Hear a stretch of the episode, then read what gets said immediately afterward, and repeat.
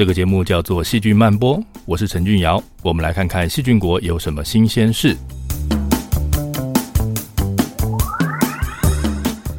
茶是很多人每天要接触的饮料，你可以享受茶的香气，也可以依赖它来提神。你知道要喝到好茶需要有好细菌吗？今天我们就来聊聊茶跟细菌的关系。茶还是茶树的时候，有什么细菌朋友呢？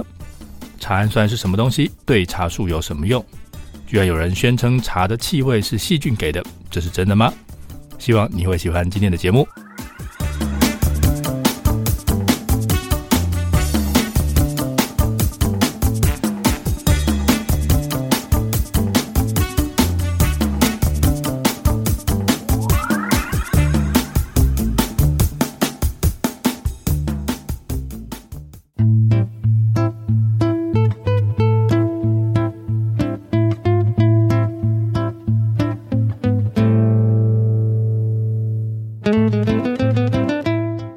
细菌是最早出现在地球上的生物，所有比它晚出现的生物就一定得要面对这个已经住在地球上的邻居。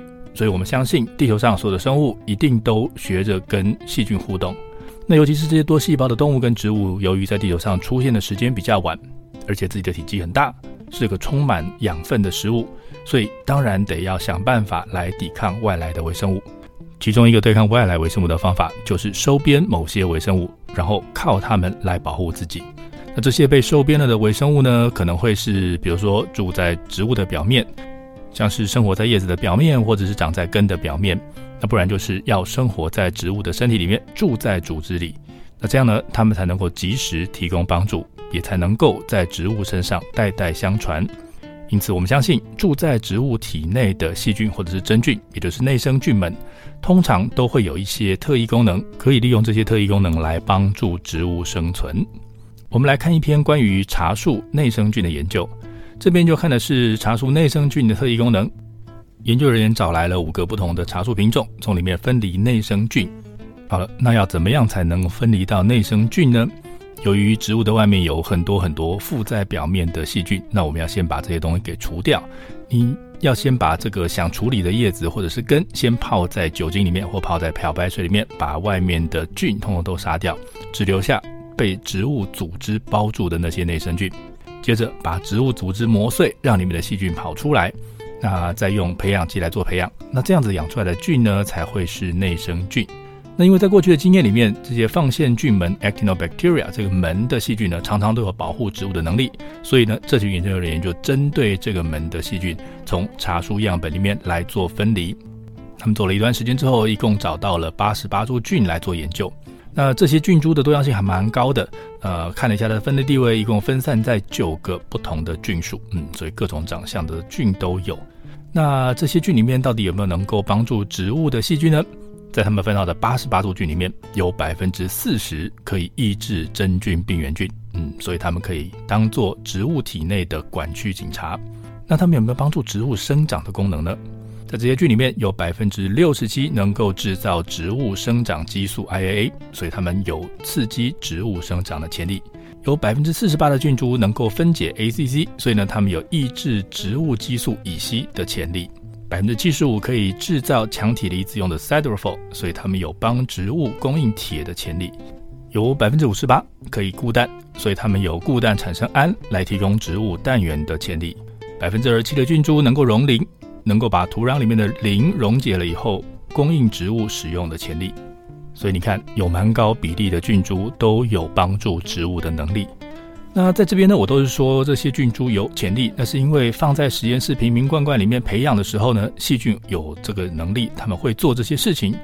但是我们还不知道，当我们把这些菌株放进田里面之后，它们到底能不能活下来，能不能找到植物粘上去，还有钻进去，还有呢，它们进到植物体内之后，愿不愿意启动这些基因来帮助植物？所以怎么办？那只能做测试喽。这群研究人员选了 Streptomyces 的细菌，他们选了两株，然后呢来做后面的这些测试。那他先是发现这两株菌呢都能够形成生物膜，诶，所以他们可以用生物膜把自己粘在植物上，所以至少他们能够附着在植物上，就有机会可以进去。好了，所以他们做了这个实验，然后在这个实验结果里面呢，他们看到哦，接种在植物上面之后呢，这两只细菌真的可以让茶树苗的芽跟根的重量增加，那叶子的数量也会变得比较多，所以呢，它有帮助茶树生长的能力。那如果是把这个菌换到番茄上来做测试呢？哟，发现它们也能够帮助番茄来对抗真菌病原，提高种子发芽率，也可以让它的根长得更好。所以这些来自茶树的内生菌，并不只是能够帮助茶树，它们也可以帮助跟茶树很不一样的番茄。那这个结果显示说，这些在植物身上能够帮助植物生长的细菌呢，并没有明显的宿主专一性，所以跟植物的关系可能是那种不管你是谁，我都愿意跟你合作的类型。呃，听起来蛮不错的。我们很需要找到这样子的细菌。那这种能够帮助植物长得很好的内生菌，到底会出现在什么地方呢？在农田里面长得最好的会是杂草，所以或许下次我们可以试试看，找找看杂草身上的细菌，看看它们能不能帮助农作物来生长。以上的资讯来自 Frontiers in Plant Science 在二零二二年的研究报告。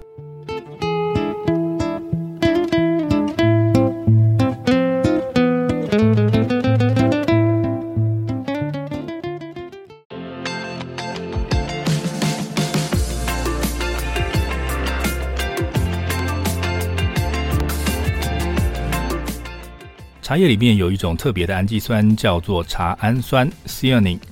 茶氨酸被认为是一种对健康有益的植物萃取物，它据说可以降低压力跟焦虑。但是这部分的科学证据还有待进一步证实。我市面上很多地方你都可以买得到它了。那这种茶氨酸呢，并不是只有在茶身上才会有，有些植物跟真菌都能够合成茶氨酸，但是呢，在茶树里面的含量特别高。茶氨酸在茶叶里面大概占了干重的百分之一到百分之二。如果是看它在游离氨基酸里面占的比例的话，茶氨酸大概占了游离氨基酸的一半。那既然它的含量这么高，那它对茶树应该要有什么特别的功能啊？不然茶树为什么要花那么大的力量去合成它呢？那但是在过去的研究里面，它就是一个不能被用来制造蛋白质的氨基酸，所以好像也没有看到有什么特别的功能。那想要知道它的功能，当然就要来做一些检验。那我们去看看这个茶氨酸到底是在茶树的什么地方制造的哦，就会发现说，这个茶氨酸主要是在茶树的根里面合成出来的，合成出来之后再送到叶子。那因为它的量很多，所以有人认为它有可能是茶树用来储存含氮养分的分子。那我们要来看的这篇研究呢，就是想要探讨茶氨酸到底有什么用。那因为这个茶氨酸是在茶树的根部制造的，所以呢，首先来看看这个茶树的根。这个植物的根的主要功能呢，当然是帮植物能够在地上站好，以及负责从土壤里面去吸收水分跟养分。但是近年来，在很多不同植物的研究结果都告诉我们说，这个植物的根在土壤里面，因为会直接接触到很多的微生物，所以也是植物跟微生物之间的一个重要的界面。好了，那这个茶树在根部大量制造的茶氨酸，它会不会被释放到土壤里面去影响到土壤里的微生物呢？如果我们想要知道答案，那就要来做实验了。那这些研究人员就做了实验，他们拿了四棵小的这个茶树的小苗，把根洗干净了之后，把整棵放进无菌水里面摆个三天。那这三天里面呢，从这个茶树小苗的根里面分泌出来的东西就全部会留在这个水里面。那这些水在处理之后呢，用 LC-MS 去做分析，就会知道里面有什么成分。好了，这水里面的东西跟标准品比较之后，他们发现，嗯，果然这个茶树的根会向外分泌茶氨酸。好了，植物会把有机养分丢到自己的身体外面，绝对不是为了要造福世人，它一定有什么用。那在过去研究里面就知道，植物的根部分泌出来的养分呢，可以被用来控制微生物的组成。植物可以用这个方法来控制自己身边的微生物种类，留下朋友，赶走敌人。好了，那我们想知道的是。这些茶氨酸到底会不会影响到茶树根部附近的细菌组成？于是他们从茶园里面收集了土，然后加了茶氨酸进去培养。然后呢，在七天跟十四天之后，用 DNA 分析的方法来看菌相随着时间的变化。想要知道加了茶氨酸之后呢，会不会改变土壤里面的细菌组成？结果菌相果然改变了。那如果的这个细菌的组成改变了，那功能可能也就跟着改变。所以，我们如果想要知道到底是什么功能改变的话，最快的方法就是直接看是什么样的基因变多了。对生物来说，碳跟氮是细胞里面两个最主要的元素，所以取得跟代谢含碳跟含氮化合物的能力就会非常的重要。那他们看了基因的组成之后，发现加了茶氨酸之后，土壤微生物代谢含碳化合物的基因没有太大的变化，但是代谢含氮化合物的基因诶出现了明显的改变。土壤里面的生物尸体分解之后会产生氨，那氨会被消化细菌当作能量氧化之后变成亚硝酸根硝酸根。很多农作物都需要硝酸根，因为它们的根比较容易吸收硝酸根来当做氮肥。但是茶树不一样，它们比较喜欢吸收氨。回到我们的菌相，研究人员发现加了茶氨酸之后，土壤里面的 RMA 基因的含量变少了。这个基因会影响到土壤里面的氨转换成硝酸根，也就是消化作用的进行。它是消化作用的第一步，所以如果这个基因的数量变少的话，应该就会减少这个反应的进行。所以我们好像找到答案了。茶树的根向外分泌茶氨酸，茶氨酸改变了微生物的组成，减缓了微生物把氨转换成硝酸根的速度。那这样一来呢，土壤里面的养分就会保存在氨的状态，这样就有利茶树自己吸收。所以看起来茶树用了一个相当聪明的方法，控制了在根部附近的微生物，让自己在跟其他植物抢养分的时候占了绝对上风。以上资讯来自《Science of Total Environment》在二零二二年的研究报告。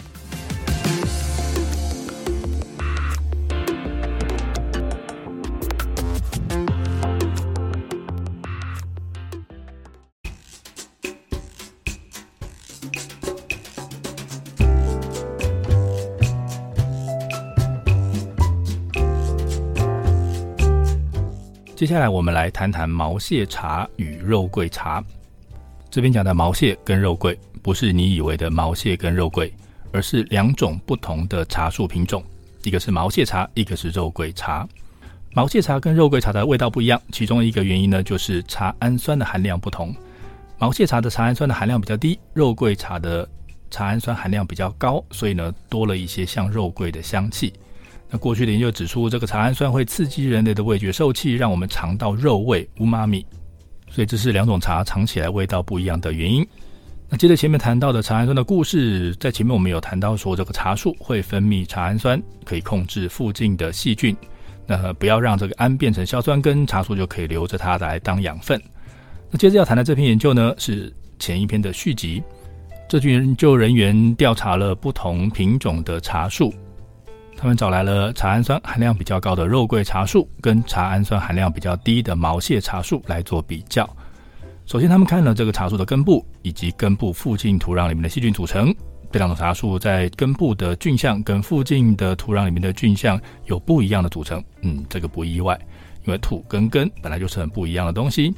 那两种茶树根部的菌不一样，在两种茶树根部附近土壤里面的菌也不一样。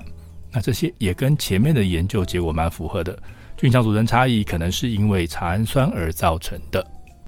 接下来，他们在肉桂茶树的根部分离细菌，想要看看这些细菌对茶树有什么贡献。那这传统的研究方法呢，会一次用一种细菌，然后把这种细菌加在植物上面，看看它会怎么样改变植物。那这个团队呢，他们用了一个新的方法，他们分离出了好多种细菌，最后呢，选定了二十一种不同的细菌。把这些细菌全部混在一起，然后把整个菌群加在毛蟹茶上面，看看它会对茶树造成什么样的影响。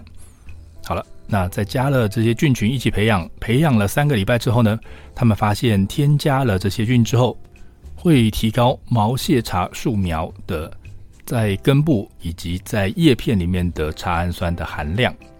这你还记得前面我提过肉桂茶树的茶氨酸含量比较高吗？那茶氨酸的含量会影响到茶的味道。所以呢，这是肉桂茶跟毛蟹茶最大的不同。那这个实验证实了，原来茶氨酸的含量是会受到根部附近的细菌组成的影响。光是改变这个细菌组成，就可以让茶增加茶氨酸的含量，让茶的味道改变。这样一来，就会让毛蟹茶也会有接近肉桂茶的味道。这是第一个有趣的结果。那第二个有趣的结果呢，是关于茶树对氮肥的吸收。他们发现肉桂茶树跟毛蟹茶树相比，这个肉桂茶树呢，根部微生物的固氮基因比较多，有潜力可以产生比较多的氨。他们也从测量的结果看到，说这个肉桂茶树的根在对氨的吸收能力上会比毛蟹茶树还要更好。而且在家菌共同培养的实验里面，他们也发现了，加了这些来自肉桂茶树的菌群之后，茶树在根以及叶片组织里面的氨根会变得比较多。那这些结果加起来呢，说明了这些在肉桂茶树根部的细菌具有帮助茶树得到更多氮肥的能力。那这个能力只能帮助茶树吗？还是对所有的植物都通用呢？他们拿了实验室里面最常用的模式植物阿拉伯芥，把它养在氮肥不足的状况，缺氮。那再看看说，如果在缺氮的状况下有添加这些肉桂茶树根部来的细菌，能不能帮助阿拉伯芥在缺氮的状况下可以活得比较好？好了，那实验的结果呢？这个结果证实了，有这些细菌存在的时候，可以让阿拉伯芥的根长得更长。那这个结果显示，这些细菌的存在的确可以帮助植物来度过缺氮的难关。好，来总结一下。所以，这些来自肉桂茶树根部的细菌，不但可以增加风味，还可以帮助茶树变成氮肥大富翁，不用担心环境缺氮的风险。以上的资讯来自 Current Biology 在二零二四年的研究报告。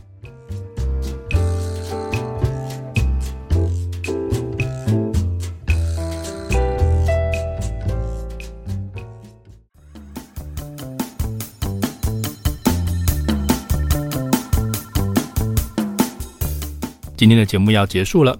我们今天聊了茶树跟其他植物一样，身上住了很多能够提供帮助的细菌朋友。茶制造的茶氨酸会影响到土壤里的细菌组成。茶树根部的细菌能够让茶树吸到更多的养分，也能够制造更多茶氨酸，为茶带来特殊的风味。谢谢您的收听，希望今天谈的内容有让你觉得好玩。欢迎告诉我您对今天内容的想法，也欢迎你告诉我想知道什么样的细菌是。我是陈君尧，我们下次再会。